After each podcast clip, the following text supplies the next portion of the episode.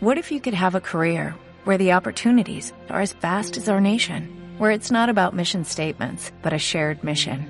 At U.S. Customs and Border Protection, we go beyond to protect more than borders, from ship to shore, air to ground, cities to local communities. CBP agents and officers are keeping people safe. Join U.S. Customs and Border Protection and go beyond for something far greater than yourself.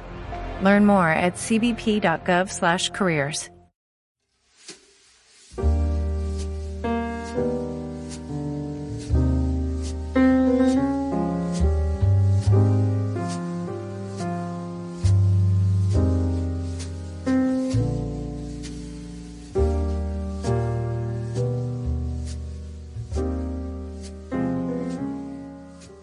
Hola, hola, bienvenidos a un nuevo episodio de Contratapas Podcast. Mi nombre es Yamit Zuluaga y como en todas las oportunidades me acompaña Florencia Puddington. Flor. Hola, Jam. ¿Cómo estás? Muy bien, ¿tú cómo vas?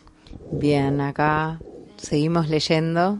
Seguimos leyendo y estamos ahora en nuestro ciclo de hermandad o de fraternidad con una novela creepy. Ay, sí. Tú nos traes al, al programa todo el horror que yo no puedo leer, que no me deja dormir, que me traumatiza. O sea, en un punto te voy a empezar a cobrar las terapias del psicoanalista. La verdad que esta vez lo elegí sin haberlo leído. Me lo sugirieron cuando empecé a buscar temática hermanos. Y me quedé impactada. Estuvo fuerte. Yo también me quedé impactada, la verdad que sí. Sí, estuvo fuerte, pero bueno, hay tela, ¿eh? Hay tela para cortar acá. Bueno, cuéntanos entonces cuál fue tu elección y de qué va un poco y así arrancamos. Bueno, el libro se llama El jardín de cemento. El autor es Ian McEwan. Bueno, un, un autor que teníamos pendiente, me parece a mí. Yo porque- había leído, yo había leído Expiación, creo que es la- el más famoso por la película. También Sí. vi la película y ahora no me acuerdo si lo que recuerdo es el libro o la, o sea, me El acuerdo vestido de escenas, verde de claro. ella. Tan lindo, ¿no? Me, me acuerdo de escenas, pero eso es que no se me confunde, no sé si lo había leído, bueno, en fin. Sí, librazo también. Bueno, yo- bueno, al- algún otro leí. Creo que el del eh, un, un chico con padres religiosos también. Pero bueno, acá temática hermanos, creepies. Sí. El Jardín de Cemento es un libro que significa Londres de los años 70, o sea, bueno, es el, el contexto en el que se emplaza. Sí. Y un poco tiene que ver también con ese contexto. Sí, el, el año eh, se publicó en 1978. 8, sí, no sabía si 78 o 79, como finales Sí, de, sí, los, sí, sí, 70. de los 70. Y bueno, también nos habla este, de una familia, por supuesto, compuesta por el padre, la madre y cuatro hermanos. Pero ya de entrada lo que más interesa o lo que se detiene más a describir Ian McEwan, que por cierto yo siempre pienso que él es italiano, no entiendo por qué, No sé por qué.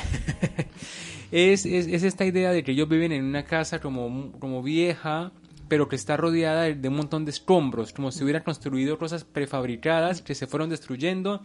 Y, y me la imagino muy específicamente, ¿no? Una casita en la mitad como de toda una ruina que es bastante importante. Sí, ¿te parece que leamos antes de continuar? Así es, podemos leer un poquito de Jardín de Cemento de Ian McEwan.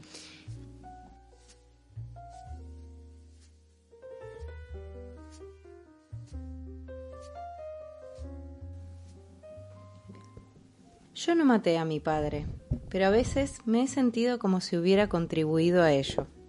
Y de no ser porque coincidió con un momento específico de mi desarrollo físico, su muerte me pareció insignificante comparada con lo que siguió. Mis hermanas y yo hablamos de él durante la semana que siguió a su muerte, y a decir verdad, Sue se echó a llorar cuando los enfermeros lo envolvieron en una manta rojo chillón y se lo llevaron.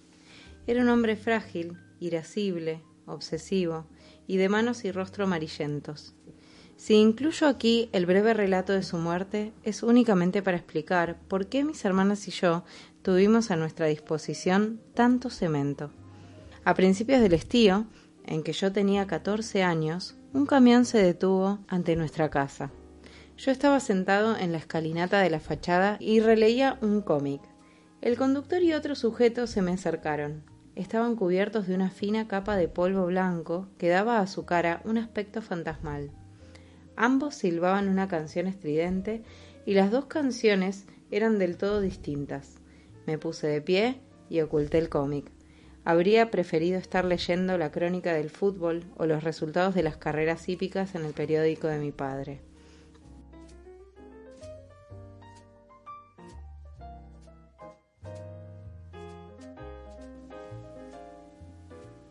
Bueno, se arranca un poco contándonos eh, la historia que, que, se demora como en entrarle, ¿no? Porque hay todo un episodio de cuando llega el cemento a la casa y está Jack, que es nuestro narrador, con el padre esperando ese cargamento, que él no entiende muy bien para qué es, entonces bajan, los, bajan las, las pacas, ¿no? Las bolsas y las llevan hasta la casa.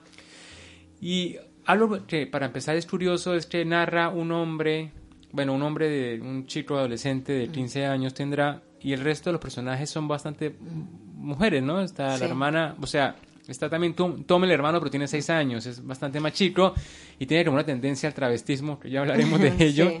Y está también, este, bueno, Sur, su hermana menor, su hermana mayor Julie y su madre, ¿no? Porque su padre muere como De muy, entrada, muy cerca muy del principio. Claro, o sea, lo que vamos a ver es que pronto estos chicos ingresan como en un, en, en un estado de, de orfandad, porque bueno, primero fallece el padre, después fallece la madre y ellos van a quedar eh, como en, en un entorno muy particular eh, y viviendo solos, eh, ante el temor de que, no sé, la policía o el Estado intervenga y los lleve a un orfanato o los separen y los adopten individualmente deciden esconder esta realidad de que la madre falleció, porque el padre, bueno, muere al principio, pero Sí. la madre después vive un tiempo más y después muere, y deciden como afrontar, tienen un dinero que aparentemente la madre conservó eh, o les dejó Sí, antes de morir. Y, y bueno, intentan eh, como armar una dinámica nueva, una estructura familiar distinta y, digamos, sobrevivir hasta la mayoría de edad de alguno de ellos como para... Que eh, se puede hacer como un responsable legal de los demás, ¿no? Exactamente. Pero está bien porque... Ese es el- sería el contexto Sí. general de la, de la historia, trama. ¿no? Sí, todo va pasando de manera muy progresiva. Eh, Jack, bueno, porque hay también al principio una cuestión con el padre, ¿no? Hay como un contrapunteo de él como adolescente, hombre, también con el padre, ¿no? Un poco el- la pelea por el amor de la madre. Bueno, Freud se da un panzazo con esta novela porque está, está todo puesto ahí, ¿no? Fíjate que la Sí. muerte del padre se da en coincidencia con el despertar del deseo sexual o, bueno, eh, la, la situación de Jack de ingresar como, digamos, en, en ese estado... Sí, porque quiere decir que se masturba a toda hora, digamos. Sí, a toda hora, en todo momento y ante cualquier situación. digamos, nada le perturba. Su respuesta emocional a todo es ir a masturbarse, ¿no? Sí, sí, pero bueno, es muy simbólico que justamente Sí, sí. cuando muere el padre, que suele ser como el referente moral, incluso el referente familiar, o sea, ¿no? Es el, el- el- la cabeza, momento, suele ser, ¿no? La cabeza familiar. Y cómo esta familia queda como desprovista de esa de ese elemento que, que, que lo, que lo vincula con el resto de la sociedad, digamos. Sí, Entonces, de repente, no hay valores familiares que constituyan a, esto- a estos niños. Quedan como desprovistos de todo eso. Y, y, bueno, y reinventan una sociedad eh, en función de valores un poco distorsionados. Ellos tampoco conocen mucho, o sea, ellos están preocupados más como por su inmediatez, por esa cosa egoísta de, del crecer, ¿no? De que lo que importa es lo que me pasa a mí, que se convierte en un, en un nosotros muy rápido, porque cuando la madre se cae, cae enferma, o sea, ella propone en un punto que ella ahorró un dinero y que lo va a dejar porque tiene, debe ir a la clínica a hacer un tratamiento y luego volverá, pero termina muriéndose. Al toque tampoco Claro. es una gran revelación de la además, novela.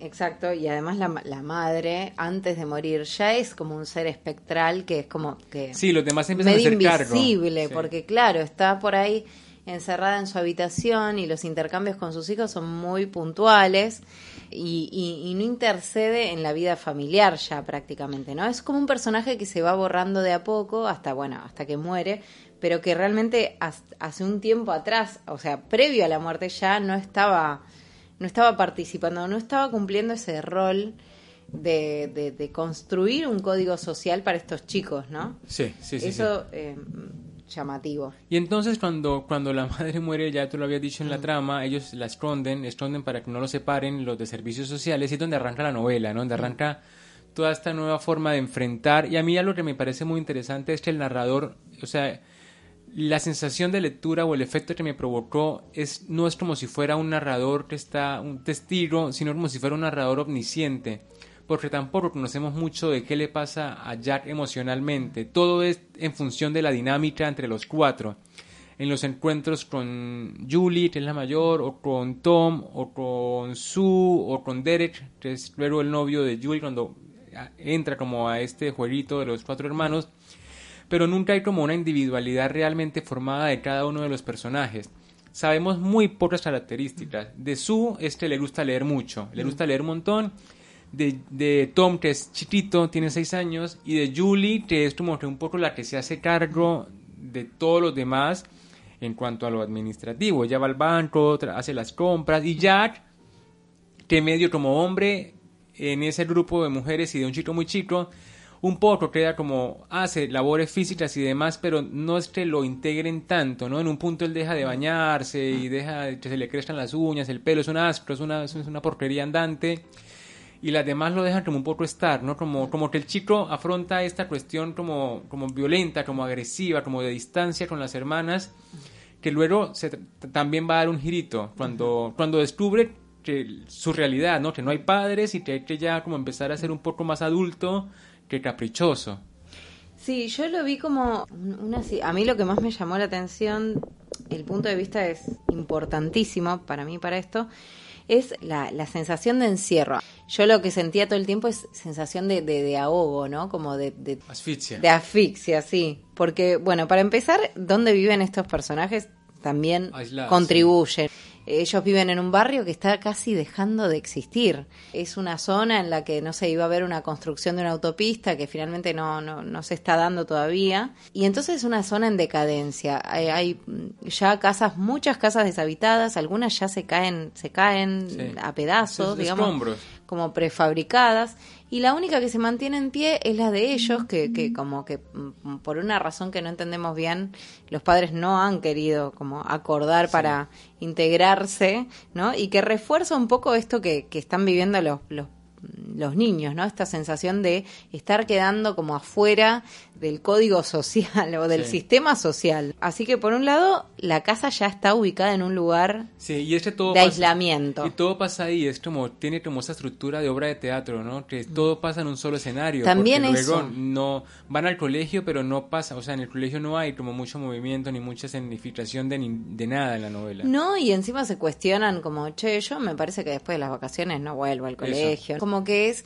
eh, pasa un poco medio parecido al caso de Celestino, es esta casa que ha quedado como afuera del progreso, de, mismo del entramado social. Nadie viene de visita a la casa hasta el final.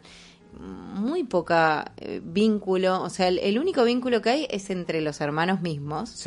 Y, incluso cuando pensamos en el punto de vista, que era lo que mencionábamos antes, también sentís que el personaje no logra establecer un vínculo amistoso, empático con sus hermanas. Entonces también, además del encierro de la casa, que es como el espacio en el, en el que están aislados, no hay, eh, es como que Jack, el protagonista, está aislado dentro de sí mismo. no logra comprender. Sí, adolescentón no logra comprenderse, no logra hacerse comprender y no logra entender a los demás. Hay muchos momentos en los que le dicen, vos sos un egoísta, estás todo el tiempo en la tuya, no entendiste a mamá, no, no nos entendés a nosotras, ¿no? Está como de mal humor también, ¿no? Está osco, está huraño, hace esto también, que es un gesto re de aislamiento, o sea, en su, estás todo sucio, con olor, nadie se te quiere acercar. Pero uno no se da cuenta de eso cuando está narrando, que es lo importante, mm. porque él narra de su mundo y en su mundo él es bueno, o sea, mm. desde su voz... Claro te das cuenta en el intercambio con otros, ¿viste? que Y cuando después los otros empiezan como a revelar este tipo de cosas cuando tienen que enfrentarse a pelear y bueno, y, salen como los, los trapitos, ¿no? Cada tanto. Por Dios. Para mí todo eso da una sensación, por eso yo decía como una sensación como de ahogo, porque en realidad son personajes que que, no tienen como una vía de escape y, tampoco nadie los puede rescatar, digamos. Están, están como a prisioneros de un contexto muy extraño, muy... sí. Y no solo eso, sino que también nunca, nunca atraviesan el duelo de la madre, ¿no? Oye, se muere, arreglan la situación, pero es como, es como que siguen viviendo, como negando toda esa grandísima cuestión, ¿no? Porque Bueno, nunca se ahí, nombra. De nuevo entra, entra en juego el punto de vista, porque como no sabemos Claro. nada, pues prácticamente no sabemos nada de las hermanas. Sabemos, por ejemplo, que hablan entre ellas, Sí. o por ejemplo sabemos que Julie a veces en la cocina habla con la madre, y pareciera como que todos tienen un vínculo. Pues yo primero pensé, bueno, cada uno está encerrado en sí mismo. No, en realidad el que está encerrado es Jack. Es Jack, sí. Y, y las hermanas pareciera que, o sea, él entrevé que hay un código distinto entre las hermanas, Sí. o incluso entre las hermanas y Tom, que es el más chiquitito, que incluso hay, hay como un ánimo más lúdico, más de juego, o intercambios más afectuosos. Entonces como que después decís, ah, no, claro, es él el que está Claro. aislado, ¿no? O sea, O sea, está sí. aislado en la casa y aislado en su propio cuerpo. Y ese le está contando. Sí, y entonces eso nos priva también de, de, de otra mirada sobre esto que está pasando. Sí, porque nunca hay como una, un, un afecto hacia el narrador, o sea, uno no se identifica, uno, yo no, No. alcanzo a dimensionarlo. no te genera empatía, para Claro, nada. correcto. Y también, luego, que es otra parte muy importante de la novela, es, bueno, que también de la novela y de la literatura de Ian McEwan es toda la cuestión del trato sexual, ¿no? La sexualidad, esa cuestión muy sutil de abordarla, es, es- bueno, es todo un tema de conversación, porque también pasaba, me acuerdo de expiación, ¿no? Que Sí. hay toda una cosa con la hermana menor que... que ve, que termina viendo, cogiendo a la hermana mayor con el chabón. Sí, Y ¿cómo le gusta meterse en esas cosas de... el- De incestos, de incestos. Sí, y además de la cuestión de el contraste entre la sexualidad como acto individual, íntimo, y qué rol tiene o qué rol o cómo impacta eso también en, en el código social o en el código compartido.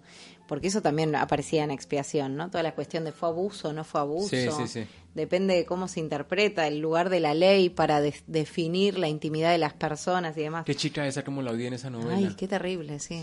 Bueno, ya lo tendríamos que traer también algún día. Pero bueno, acá aparece de nuevo la sexualidad como, como un código interno de estos hermanos, que es como muy macabro, y cómo es completamente ajeno al código social eh, compartido, por supuesto. Pero también hace, o sea, este ahí, ahí está el punto, porque para mí no es tanto una perversión como una cuestión de las de la vida privada. Mm. Porque, porque ellos tienen, un- bueno, en un punto que es como lo más denso, ¿no? Que, bueno, lo más, una de las cosas más densas sexualmente hablando es que ponen a la hermana azul como en una, como en la cama, empiezan a explorarla como si fueran extraterrestres, o sea, es un juego, pero la están re recontratoqueteando, ¿no? Claro, es un juego que ellos hacen en la infancia Claro. y que se interrumpe en un momento. eh, eh, para mí por ahí también... Cuando Su no tiene más, Claro, cuando ya está un poco más grande, crece ya y no- no dice, gusta, chicos, basta, no, no, un librito y no fue, me divierte esto. Sí. El tema es que sabemos que ahí a- aparece, más allá del juego, que, digamos, tiene, tiene su, su lado escabroso, ¿no?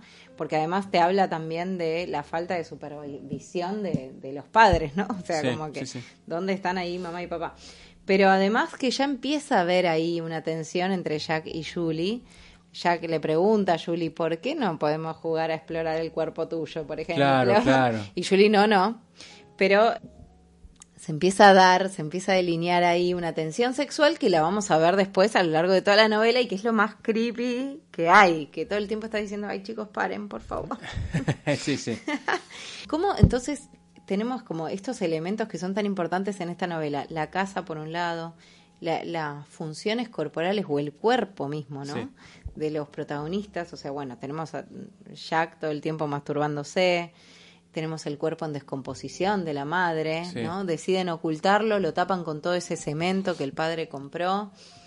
Eh, También está el cuerpo de Tom, cuando en un punto las hermanas le dicen, pero ¿por qué no lo podemos vestir como niña? Ya se, Mm. Hay cierto montón de baneo como teórico de esta cosa de que si una mujer va al colegio en pantalones, la admiran y la califican Sí. de fuerte, de empoderada, pero si un hombre va en falda, entonces es Está una debilidad, visto. ¿no? Es un, es, es- es- está afeminado. Y sí, entonces, toda eh, la cuestión de Tom que está como explorando ahí otra forma de sexualidad. Que es tremendo planteo para hacer 1978. 89, o sea, ¿no? hoy, pareciese que se lo inventaron ayer y no, son temas hablados.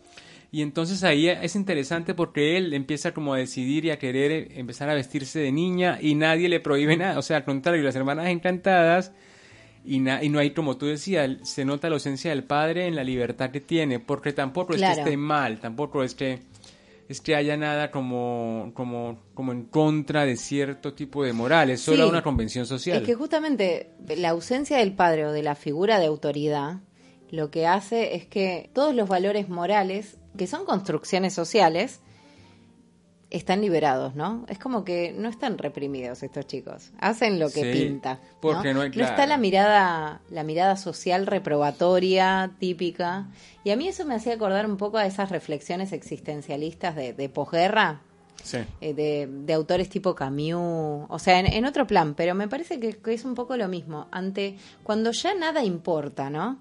Cuando ya, eh, digamos, la devastación es tal, ¿no? Ellos viven acá en este lugar completamente ajenos a la sociedad y, y, y- y uno no tiene bien en claro por qué hace las cosas y para qué las hace. ¿Qué es lo que pasa es con estos chicos? Porque no tienen un objetivo, no, no, no es que dicen, bueno, voy a estudiar y a, es- No, hacer son una libres, carrera. son libres. Ese, Eh, ese es el asunto. Que es más, por veía- eso podrían dejar la escuela, es como que Claro. da igual todo. Eh, como que en ese da igual todo, nada importa, Sí. ¿no? Y entonces. Porque no hay nadie, que- o sea, porque no tienen la idea de que está mal. Ese es Claro. el asunto, que es lo que pasaba también en Klaus y Lucas, ¿no? Que ellos están a la de Dios, o sea, se están formando solos y en esa formación en soledad no hay un registro, o sea, no hay nadie que indica qué es lo bueno y qué es lo malo. Todo es lo que se sienta, como solo un punto dijo, no quiero jugar más y ya, hasta ahí llegó el asunto. Sí. Y luego arranca con este personaje Derek, que es un noviecito de, de Julie, que tiene un auto que todos admiran, rojo. Auto rojo, vestido verde. está Que es como un contrapunto el de los hermanos. Es como la contracara para mí. ¿Cómo? En el sentido de que es la prolijidad, es el código social que ingresa a la familia, es una amenaza para Claro, también sí, para ese sí.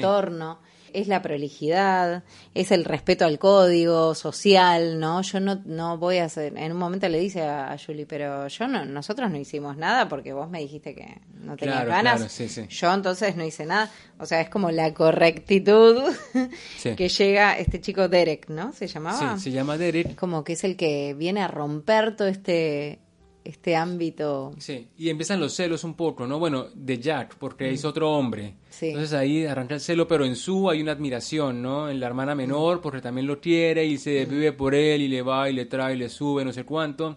Y Tom, bueno, tiene seis años, Sí. así que ni mucho problema.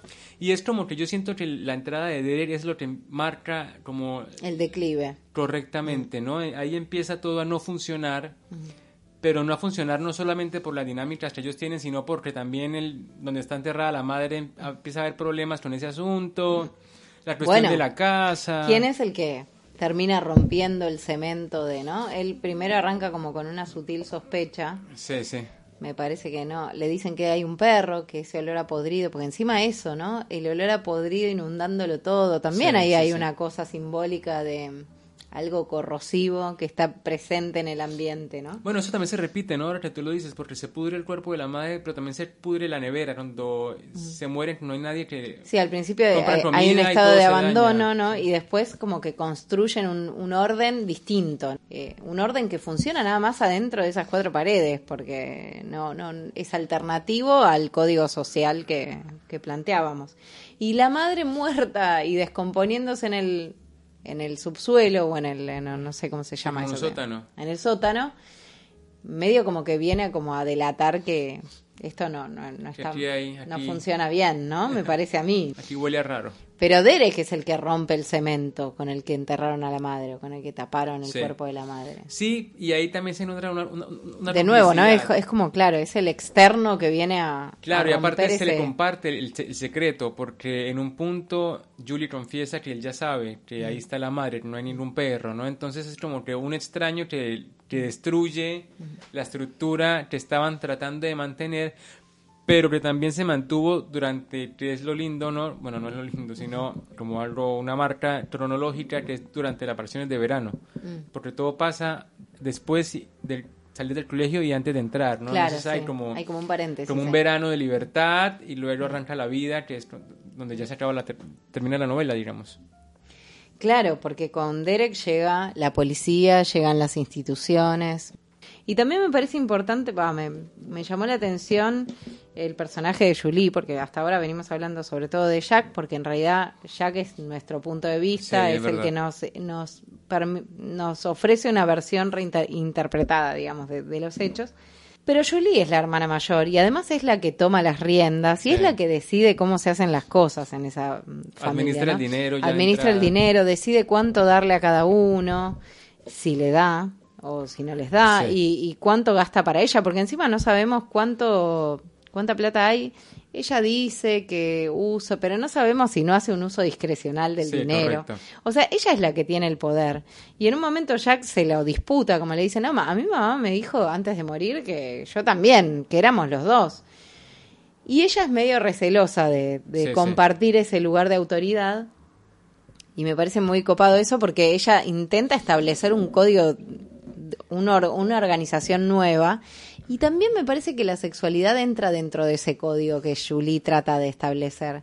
Como que el último acto sexual, o sea, el, el acto sexual se in- está bien, igual dentro del acto sexual, pero eh, como estamos analizándolo simbólicamente, digo, ella como que le ofrece su pecho, ¿no? Sí. A, a Jack en un momento así de jugueteo, están los dos desnudos, bueno, todo raro, ¿no? O sea, nu- nunca normal. Pero, pero bueno, y ahí es cuando Derek los ve, los ve en pleno acto jugueteo, no sé, previa sexual. Pero además es un acto medio materno también. Está bien, o sí. sea, obviamente compone. Pero como estamos analizándolo desde, Sí, ella desde el punto de vista simbólico. Ella trata de llenar el lugar de la madre. Exacto, Pero hay una no cosa de, todo. de, de- Sí, para mí de ocupar el lugar de las madres, o sea, el- ocupar el lugar de autoridad, Del cuidado, ¿no? De la de proveer. de proveer, de, del- el lugar de código también. O sea, ahora Sí. va- vamos a hacer lo que yo digo, ¿no? Sí, Eh, como es verdad. me, me da por ese lugar, como que mm, obviamente no, no se concreta porque, bueno, con, con Derek sabiendo que existe esta relación y, bueno, lo, lo perturbador que es, y él los delata con la policía. O sea, la última escena que tenemos es la policía, eh, las sirenas, ¿no? Sí. Iluminando la habitación y los cuatro hermanos juntos y, y, y, y la reflexión de Julie de fue un lindo sueño. Claro, cosa claro, así. tal cual. Y también es, Julie es interesante por eso que dices, y también creo que hay un límite en Julie, ¿no? Que ella, tam- o sea, busca eso, es como la persona que da las órdenes, que organiza, la que direcciona la casa, pero también da libertad, o sea, no está persiguiendo a nadie para que haga nada, ¿no? De repente se enfoca más en, en Tom porque, no, hay que bañarlo, qué sé yo, es muy chiquito, pero luego también todos comparten la libertad, incluso ella, ella va y se echa a adorarse al patio, ¿no? Al Sí. jardín, como en traje de baño para solearse, se va, vuelve cuando quiere. Entonces ahí también hay todo eso de que ella no intenta como suplantar de manera completa ese rol materno. No, es un rol materno raro, alternativo para raro, mí. Pero O son- sea, claro, pero, pero- porque ella no intenta esta- reproducir las reglas que ya existían, pero ocupando ella ese lugar. O sea, ella no intenta reemplazar a la madre y, y seguir los mismos códigos que ya estaban. Propone Claro. algo diferente. Es que no propone, es como que la cosa de la Bueno, improvisación. sí, Eso, Las cosas van pasando porque allá Sí. sí, no se le puede hablar, entonces lo deja se haga, no le importa, digamos, Sí. ¿no? Ese es el asunto. Y bueno, es también una familia moderna. una familia verdad que iba- muy perver. Cuando hablamos de familias disfuncionales iba perfecto. Totalmente, totalmente. Eh, lo último que mm, reflexión que, que para mí tiene que ver también con, con apuntar hacia la afuera, ¿no? O sea, todo esto está pasando ¿por qué? porque porque hay un contexto de frustración, hay un, un contexto de, des- de abandono, de desesperanza, Sí. que probablemente tenga que ver con la Inglaterra de los años 70, 80, que por ahí no es la, la cosa que tenemos hoy de, de bueno, hoy con, con todo lo de Ucrania no sé, pero digo, como esa Europa pujante Sí. eh, y, y, y de un buen periodo económico, ¿no? Me parece que por ahí en, en esas décadas, eh, bueno, había conflictos eh, sociales o económicos que, que todavía había que resolver y que impactaban en las juventudes. eh, y, y que acá un poco se muestra eso, ¿no? Sí. Y también eh, la cuestión del abandono social, de, de la falta de empatía, de la falta de, de vínculos, eh, porque realmente estos chicos no tienen a nadie más. ¿no? Sí. O sea, justamente el afuera es una amenaza, no es eh, un lugar en el que ellos puedan encontrar un apoyo o un sostén, ¿no? Es más bien como el riesgo, el temor a la separación, o sea, lo contrario a, lo que podría ser una ayuda, ¿no? Y como todo ese entorno también facilita que, que se den situaciones, bueno, extrañas. Sí, sí yo lo último que diría es, es eso, ¿no? Que ellos se plantean la solución de, de, enterrar a la madre y nunca se cuestionan si eso fue, en un, en un punto se preguntan, ¿no? ¿Eso fue malo, fue bueno, no? Es como que vieron que era la única alternativa y la tomaron, pero luego no se recriminan éticamente por el acto, ¿no? O sea, ni siquiera, ni o sea, tienen como momentos de tristeza y bajan y se sientan al lado de, de, este cubo de cemento en donde la mitad está la madre, pero, pero como también de pronto puede ser por la corta edad, no se les ocurrió algo diferente a esa solución, ¿no? Que fue en todo caso la solución, no sé si más perturbadora, pero, pero pero, pero la, la, que compone la novela, ¿no? Claro, y además con la reflexión final de, de Julie. Es como si tuviese, como si tuviese como una previsión de que no iba a durar de que no iba a funcionar, claro, que vos decís, eh, ¿para qué hiciste todo esto si no pensaste que, o sea, si efectivamente no pensabas que, que era un proyecto a largo plazo, digamos, ¿no? como que si era nada más un paréntesis. Era una solución temporal. sí. Así es. Pero bueno, muy interesante la novela, muy creepy. La verdad que te deja así como, porque además hay, hay como una construcción de una atmósfera realmente perturbadora. Sí, totalmente. Eh, más allá de que, de, que podrías pensar que no, porque los personajes son indiferentes a la muerte.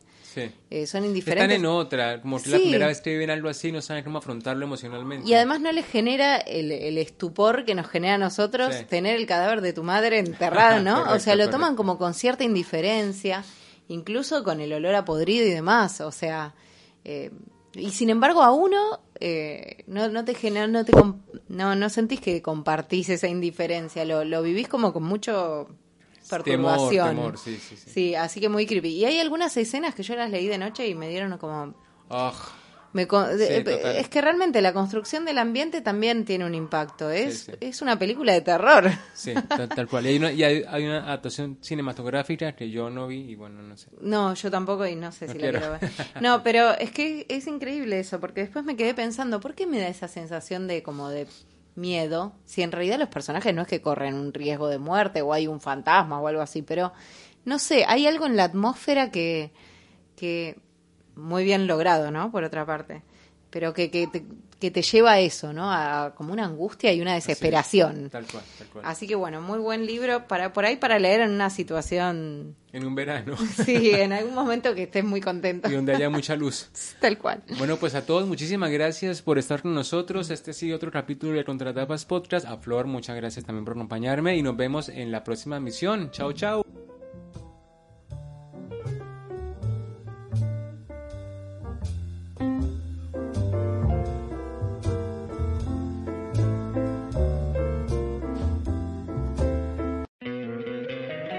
Encantaría tener 100 dólares extra en tu bolsillo? Haz que un experto bilingüe de TurboTax declare tus impuestos para el 31 de marzo y obtén 100 dólares de vuelta al instante. Porque no importa cuáles hayan sido tus logros del año pasado, TurboTax hace que cuenten. Obtén 100 dólares de vuelta y tus impuestos con 100% de precisión. Solo con Intuit TurboTax. Debes declarar para el 31 de marzo. Crédito solo aplicable al costo de la presentación federal con TurboTax Full Service. Oferta sujeta a cambios o cancelación en cualquier momento.